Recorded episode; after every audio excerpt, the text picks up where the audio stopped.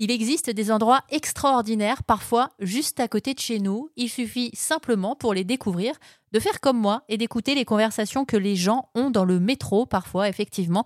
Je tends mon oreille, je suis une grande curieuse et j'ai surpris une conversation entre deux copines qui parlaient d'un endroit où elles étaient allées faire la fête quelques jours plus tôt, le pavillon des canaux dans le 19e arrondissement de Paris. Une bâtisse magnifique que je suis allée visiter. Il s'agit d'un tiers-lieu. C'est Lola qui nous en fait la visite et qui nous parle de l'histoire de la maison. C'était la maison de l'éclusier qui gérait le trafic des bateaux sur le canal. Et euh, du coup, c'était un travail qui nécessitait d'être sur place tout le temps. Et la personne, du coup, je ne sais pas si c'est avec sa famille ou pas, mais dormait ici, en tout cas, passait de longues heures à euh, gérer ce qui se passait sur le canal. Donc, euh, la maison a 150 ans. Et elle appartient à la ville de Paris. Du coup, nous sommes locataires euh, de cette maison. On a gagné un appel à projet en 2015 pour réhabiliter la bâtisse. Mais du coup, il y avait plusieurs personnes qui ont proposé des projets. C'est donc Signoco qui a remporté l'appel à projet et qui a investi depuis 2015 ce lieu en proposant une programmation culturelle engagée et un bar-resto engagé aussi euh, sur le canal. Voilà. Et la volonté aussi de garder l'âme euh, du lieu. Alors, il faut imaginer, effectivement, on est à Paris dans le 19e. Là, il y a une énorme fenêtre face à nous, vue sur le canal avec euh, les bateaux. Il y a des enfants aussi qui peuvent prendre euh, des cours de kayak et de canoë. Ouais, avec la base nautique qui est juste à côté. Euh, donc c'est. Il y a aussi Paris Plage qui est juste à côté, donc on peut se baigner pendant la période juillet-août dans, dans, une piscine qui est mise sur le canal. Donc en fait, plein d'activités tout autour, c'est foisonnant.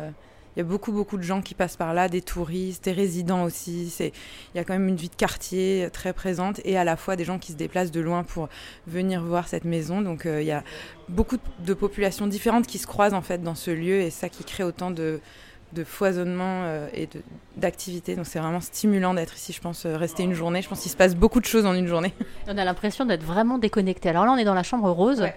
Chambre rose un peu plus intimiste. Euh, on y accueille aussi du tatouage, par exemple. On fait des, événements tous les mois, des salons des tatoueuses. Donc c'est c'est des, tatoueuses qui, n'ont pas forcément la place d'être représentées dans les salons de tatouage parce qu'on y retrouve une majorité d'hommes quand même. Et nous, en fait, dans notre positionnement, qui est ici euh, féministe et inclusif, on décide de donner la place aux femmes et aux minorités de genre pour euh, proposer une programmation culturelle.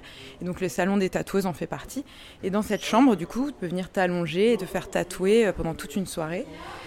On fait aussi des, lectures euh, de, livres, des, des book clubs, des, arpentages aussi, euh, des plein plein C'est quoi des arpentages? C'est euh, des lectures de livres collectivement. Et donc chacun lit une page et après échange autour de, cette page et de cette histoire. Et après il y a une analyse du livre en collectif, voilà.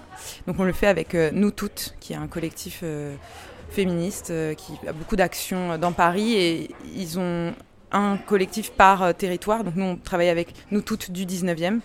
Donc euh, on essaie de vraiment s'ancrer aussi dans le 19e et dans notre territoire. Donc euh, cette salle rose, un peu plus petite, plus mignonne, plus intime. Avec toujours ces belles hauteurs sous, sous, plafond, de la lumière aussi qui rentre un peu partout. Ici la salle de bain où on peut s'asseoir dans la baignoire pour prendre un verre ou se faire lire les cartes de tarot, parce que c'est aussi ce qu'on fait. Et juste en face, on peut changer son bébé. C'est génial parce que c'est vraiment donc une vraie salle de bain avec une baignoire euh, euh, vintage et effectivement on s'assoit l'un face à l'autre. Il y en a même un qui a la chance d'avoir la vue sur le canal quand les fenêtres sont grandes ouvertes. Ici on a le salon vert du coup. Salon vert qui accueille euh, notamment les DJ sets et les fêtes qu'on fait dans la cuisine. Donc sur, les, sur les, la gazinière, on ajoute une planche en bois sur lesquelles sont ajoutées des platines et des enceintes. Et ici, c'est donc la piste de danse où on se trouve actuellement. Le pavillon des canaux que l'on va continuer à découvrir cette semaine sur RZN Radio, qui est ouvert à toutes et à tous, je le rappelle, 7 jours sur 7 et qui se trouve dans le 19e arrondissement de Paris.